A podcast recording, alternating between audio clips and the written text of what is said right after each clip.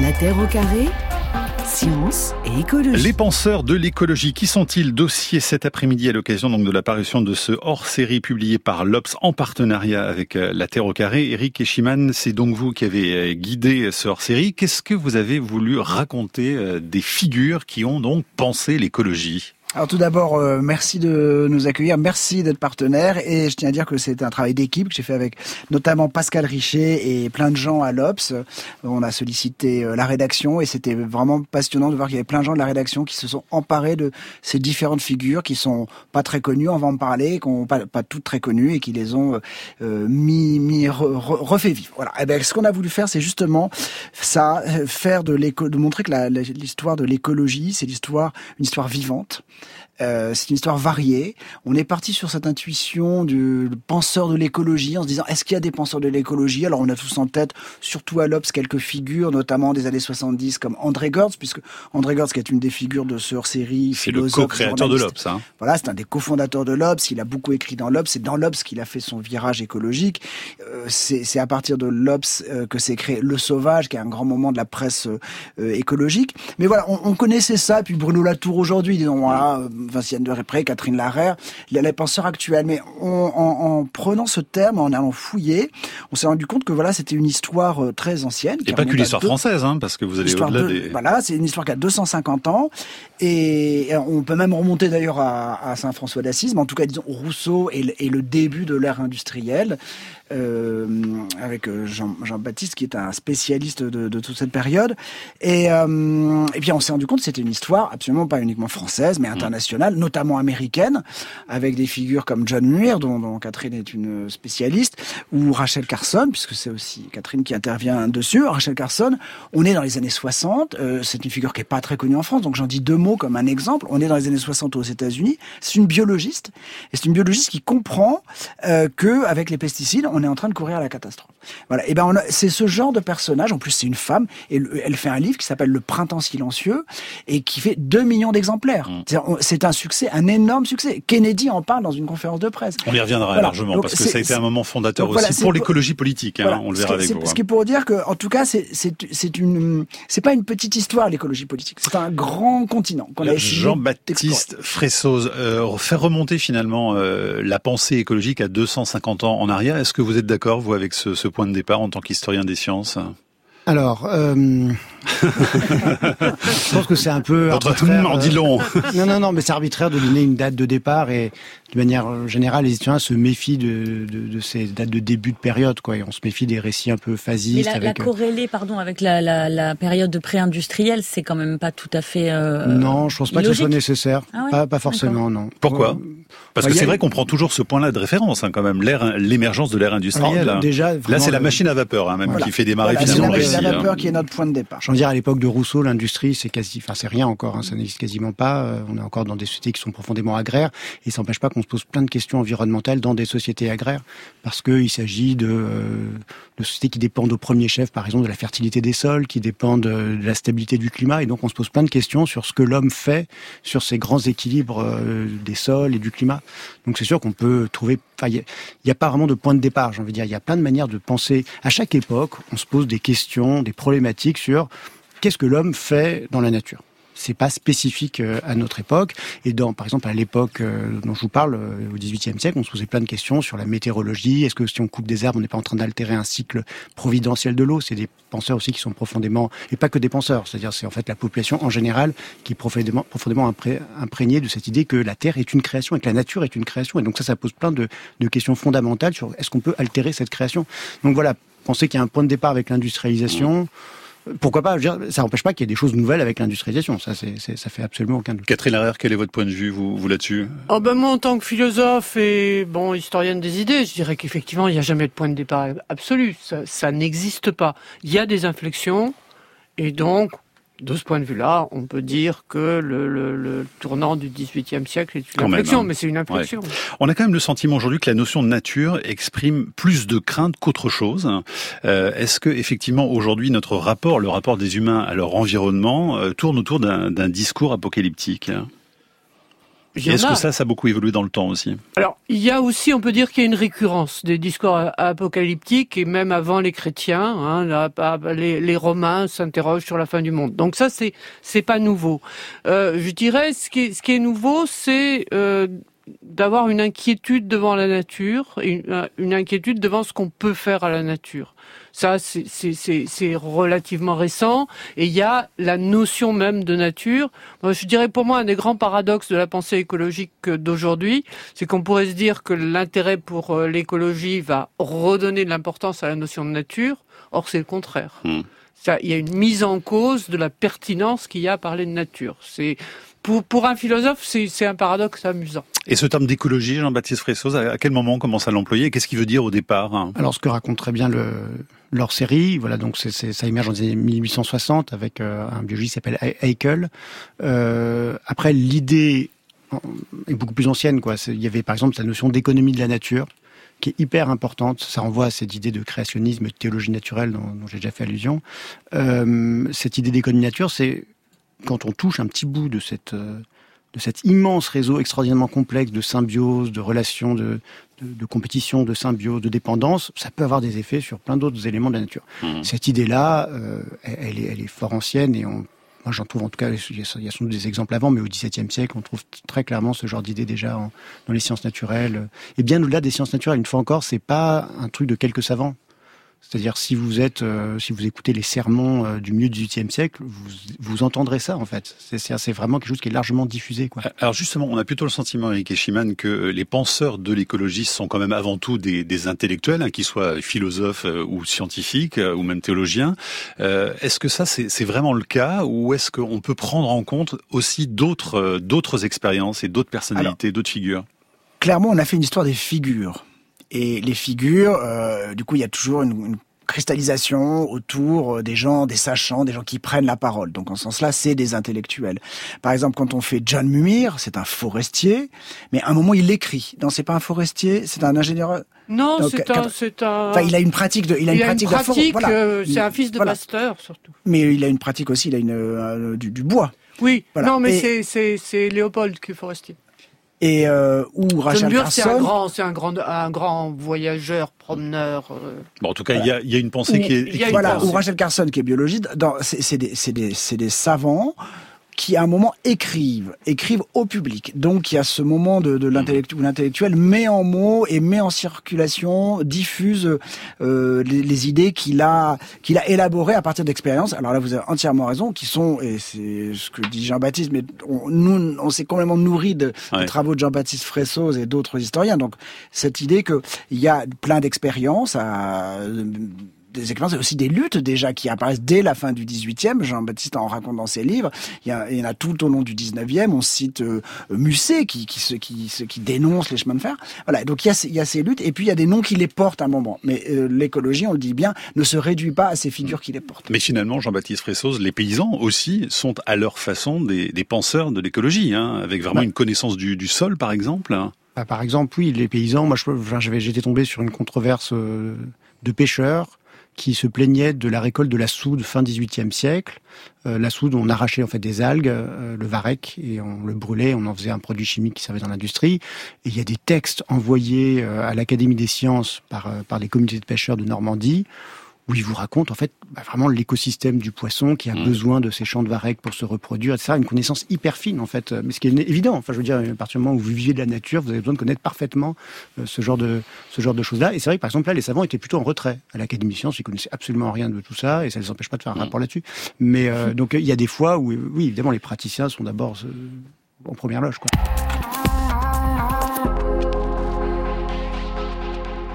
L'approche écologiste ou éco-social consiste à se demander pourquoi en premier lieu on en est arrivé au point où on en est. C'est-à-dire pourquoi notre mode de production et de consommation est destructif. Une politique écologique est nécessairement une politique anticapitaliste. La société capitaliste ne sait pas répartir les surcroîts de richesses produites et surtout qui ne sait pas répartir ni tirer parti des économies de temps de travail qu'elle réalise. Au lieu de faire en sorte que tout le monde puisse travailler, mais travailler de moins en moins et de mieux en mieux, nous, considérons euh, la diminution du volume annuel de travail comme une malédiction voilà, extrait du, site de France Culture en 2021, la voix d'André Gorse, enregistrée bien avant euh, pour parler des penseurs de l'écologie. Alors cette voix, vous l'évoquiez tout à l'heure, Eric Eschiman, c'est un des créateurs donc de, de l'Obs, et effectivement, c'est un des, on pourrait dire des lanceurs d'alerte aussi, ou un des politiciens de l'écologie en tous les cas? C'est probablement l'une des figures qui politise l'écologie il y a cette première phase de l'écologie dont on, dont on a parlé, euh, qui est un 19e, début, euh, milieu du, du 20e siècle, un temps de, de repérage, euh, de, de, mise en mots. Et il y a un moment où euh, ça, ça, se transforme en une question politique. Et c'est pas anodin que ça soit un philosophe euh, comme André Gortz qui, qui, le fasse, parce que lui vient d'une formation marxiste. Mmh. Et en fait, il lit l'écologie euh, immédiatement avec ces grilles qui sont la, la question de, de l'aliénation, bon, de l'exploitation, de la domination, mais de l'aliénation qui est vraiment son, son terme clé et, et il, dans, tout de suite, il voit, il y a un article de 1970 qui est son, sa bascule, qui est son chemin de Damas, et, et il a une révélation. C'est un article d'une page qui s'appelle J'accuse, où il donne une dizaine d'exemples. Et en fait, il y a tout, toutes les questions écologiques à venir qui, qui, sont là. Et, euh, il voit tout de suite que non seulement il y a un danger euh, pour la nature, notre environnement, et donc nous-mêmes à travers ça, mais qu'il y a un danger directement pour, pour, pour la subjectivité de l'homme, c'est ce qu'il va appeler l'aliénation. C'est-à-dire qu'avec l'industrialisation euh, la mécanisation, etc., euh, on, se coupe de ce qui est au plus profond de, l'être humain. Donc c'est d'emblée, il pose les deux choses à la fois. Catherine Larère, ce qu'on entendait d'André Gors, on pourrait tout à fait le reprendre aujourd'hui. Il y a finalement une modernité dans ses propos. On ne pourrait pas changer un seul mot, que ce serait tout à fait euh,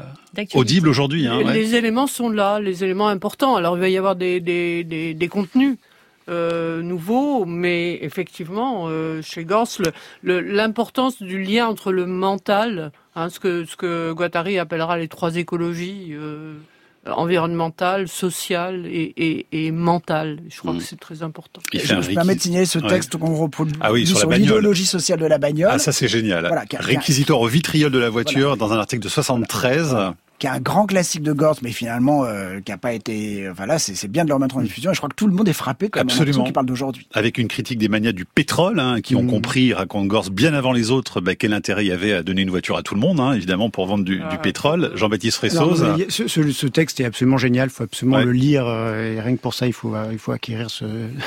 Merci, non, ce texte est, est fabuleux. Et en même temps, c'est là où on voit quand même il y a euh, les calculs sur la vitesse généralisée, parce que c'est fondé sur une réflexion autour de la vitesse généralisée, le temps qu'on prend à travailler pour acheter sa voiture, travailler pour acheter le pétrole qu'on va mettre dans sa voiture, etc.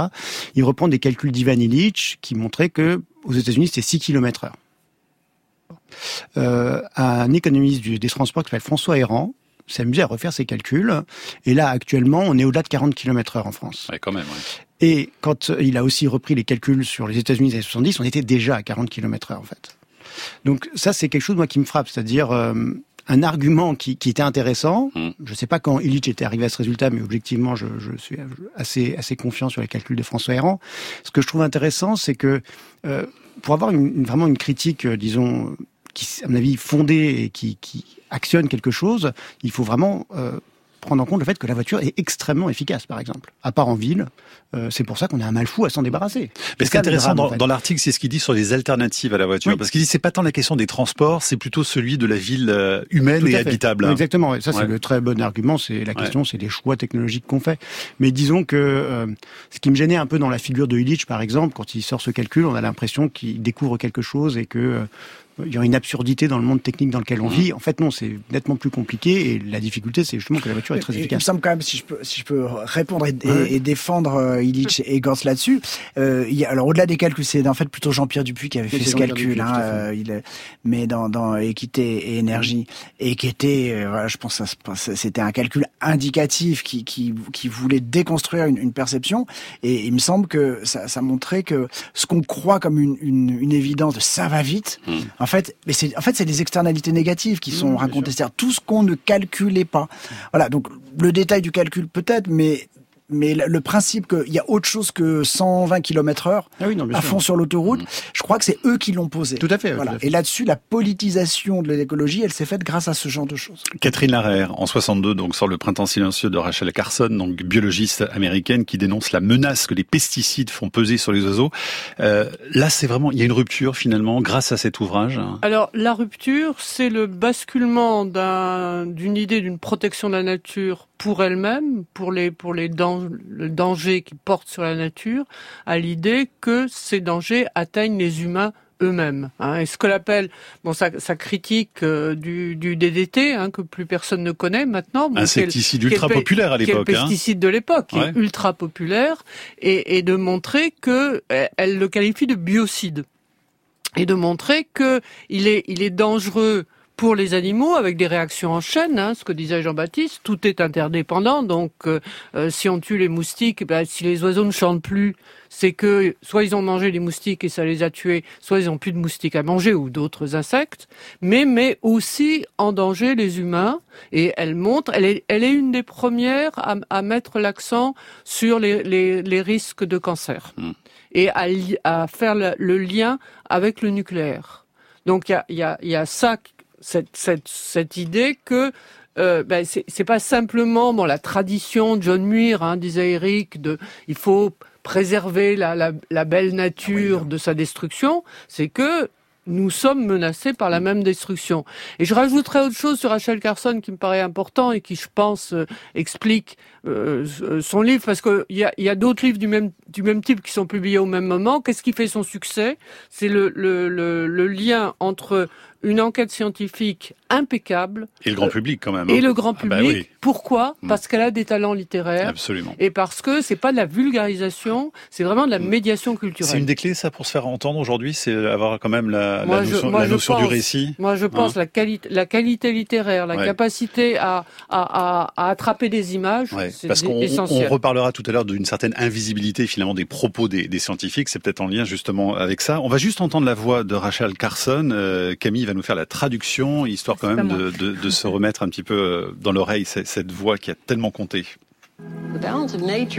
L'équilibre de la nature repose sur une série d'interrelations entre les êtres vivants et entre les êtres vivants et leur environnement. On ne peut pas simplement intervenir par la force pour changer une chose sans en changer bien d'autres.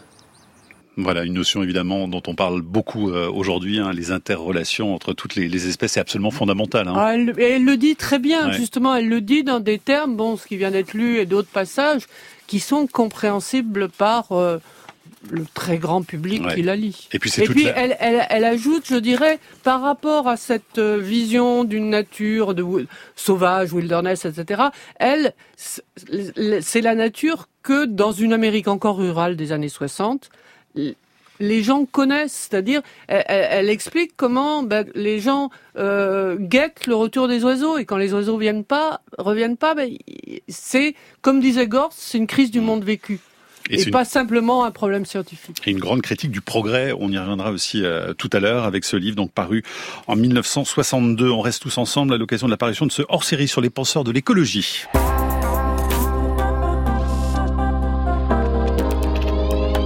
Personne n'empêchera le développement économique. On n'a jamais empêché le développement économique, on n'a jamais empêché le progrès. Il faut se résigner au progrès économique. Et à partir du moment où on se résigne, il faut essayer au contraire de l'organiser et de le contrôler. Alors, est-il compatible avec l'environnement? Mais évidemment, il est compatible avec l'environnement. Ah, ça fait du bien d'entendre ça. Georges Pompidou en 1974 dans l'émission La France défigurée, c'est histoire de faire réagir nos invités. Apparemment, ça fonctionne. Euh, Catherine Larère, tiens, sur l'idée du progrès, par exemple. Vous en parlez au sujet de, de Rachel Carson dans, cette hors-série de l'Obs, là On l'a on accusé de vouloir interdire tout, pesticide, ce qui était le DDT, donc c'était ça qu'il s'agissait à l'époque. Elle, ne voulait pas interdire, elle n'avait pas une technophobie de principe. Simplement, elle voulait d'autres façons de euh, lutter contre, contre un certain nombre d'insectes de, invisibles ou de choses de ce genre, en, s'appuyant sur la nature et non pas en, bombardant la nature. Donc, moi je dirais sur le progrès, le, le, le, problème, c'est ce qu'on a fait du progrès quand le quand quand l'idée surgit au XVIIIe siècle. Bah, c'est des mots plutôt positifs. Progrès, et croissance. C'est surtout un hein. mot au pluriel. C'est comme croissance. Quand la tour des dit choses assez quand la tour dit croissance, c'est un beau mot. Euh, il faut pas il faut pas s'en débarrasser. Il a raison. Mmh. Euh, il faut trouver d'autres mots. Et moi, je dirais sur, sur le, le, progrès, le problème, ça a été la, la, la, la réduction des progrès au seul progrès technique et l'idée que disait Pompidou, que c'est euh, une nécessité quasi naturelle. Moi, je pense qu'il faut revenir à l'idée de la pluralité des progrès, qui, mmh. était, qui était celle de Rousseau, mais qui était aussi celle de Condorcet. Hein. Le, le, grand livre de référence qui est euh, l'esquisse d'un tableau historique des progrès de l'esprit humain. Il faut revenir à l'idée qu'il y a des progrès, donc qu'on arbitre, donc que c'est lié au social, et on peut, on peut, on peut mettre le, le, le rapport à la nature. Mmh. Jean-Baptiste Ressos, vous avez aimé ces propos de Pompidou, qui est quand même a créé le premier ministère de l'écologie oui, en 71. Il faut lui rendre on, ça au moins. On, on, parlait de la modernité de Gortz, euh, qu'on effectivement retrouve exactement les mêmes termes actuellement dans le débat. On peut parler de la modernité de Pompidou, on retrouve exactement les mêmes mots ouais. dans la bouche de notre président. Quoi. C'est-à-dire il n'y a vraiment aucun déplacement de, de, de, des questions. Ouais. C'est assez frappant. Parce que c'est une question importante et, et, intéressante.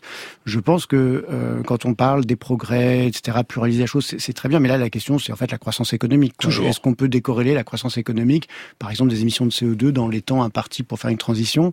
Franchement, c'est vraiment un truc très très basique, mais ce n'est pas possible. Donc euh, je, je vois pas... Enfin, c'est une sorte de débat qui a déjà été tranché 50 ouais. fois par l'écologie industrielle, par l'écologie économique, qui montre ça parfaitement. Ouais. Donc je vous avouerai que moi, ce qui me frappe, c'est la répétition du même, alors que évidemment que les décroissants avaient raison. Au Mais fond, justement, le changement climatique leur a donné. Est-ce qu'à votre raison. avis, on sera capable d'entendre euh, un, un, gouvernement au pouvoir évoquer précisément la décroissance ou la sobriété ou un changement de, de, de, de mode de vie dont on sait bien aujourd'hui qu'ils sont incompatibles justement avec une planète en bonne santé?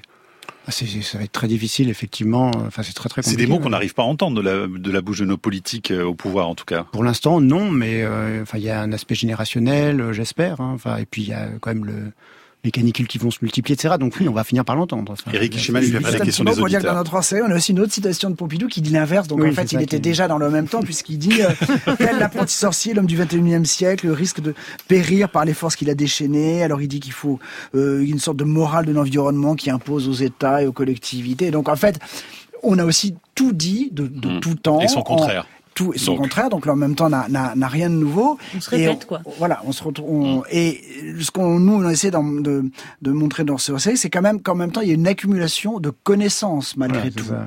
Et c'est pas parce que les termes du débat n'ont pas bougé ouais. que les contenus du, du débat n'ont pas bougé. Et il y a quand même des choses nouvelles qui, qui, ont émergé. Ça, je pense que c'est important de le dire, y compris sur la question que vous venez de poser. Moi, je pense qu'un jour, euh, dans 200 ans, dans 300 ans, on regardera le 21e siècle en disant, vous vous rendez compte, à l'époque, ils étaient dingues, ils prenaient la voiture pour aller, ils prenaient des machins, des voitures qui émettaient plein de trucs pour aller à Marseille et revenir dans le week-end. On, on, comme nous, on se moque des, des perruques de, du temps de Louis XIV, vous voyez, des choses comme ça. On nous trouvera bizarres. Pierre sur franceinter.fr nous écrit justement les problèmes écologiques sont étroitement liés à notre organisation socio-économique. Gors posait déjà ce problème. Et Martine écrit et demande s'il faudrait pas que l'écologie soit euh, une question de euh, comment elle dit dans, dans un courant politique, ça devrait pas être dans un courant politique, je vais y arriver, mais dans un organe spécifique au-dessus, écrit-elle, de la politique politicienne. Ainsi, nous pourrions avoir des avancées conséquentes pour respecter notre planète en fonction d'études scientifiques validées par des lois efficaces et appliquées. Euh, Catherine Larère, donc les écologistes au-dessus finalement des, des politiciens, vous y croyez? Non, j'y crois pas du tout. J'y crois pas du tout. Je crois que c'est une des grandes erreurs de penser que euh, y a une vision scientifique qui vient d'en haut et qu'on peut euh, imposer euh, aux politiques. Euh, D'abord, la science ne vient pas de nulle part. Hein, elle, est, elle, est, elle est sociale elle aussi, donc euh, il faut tenir compte de ça.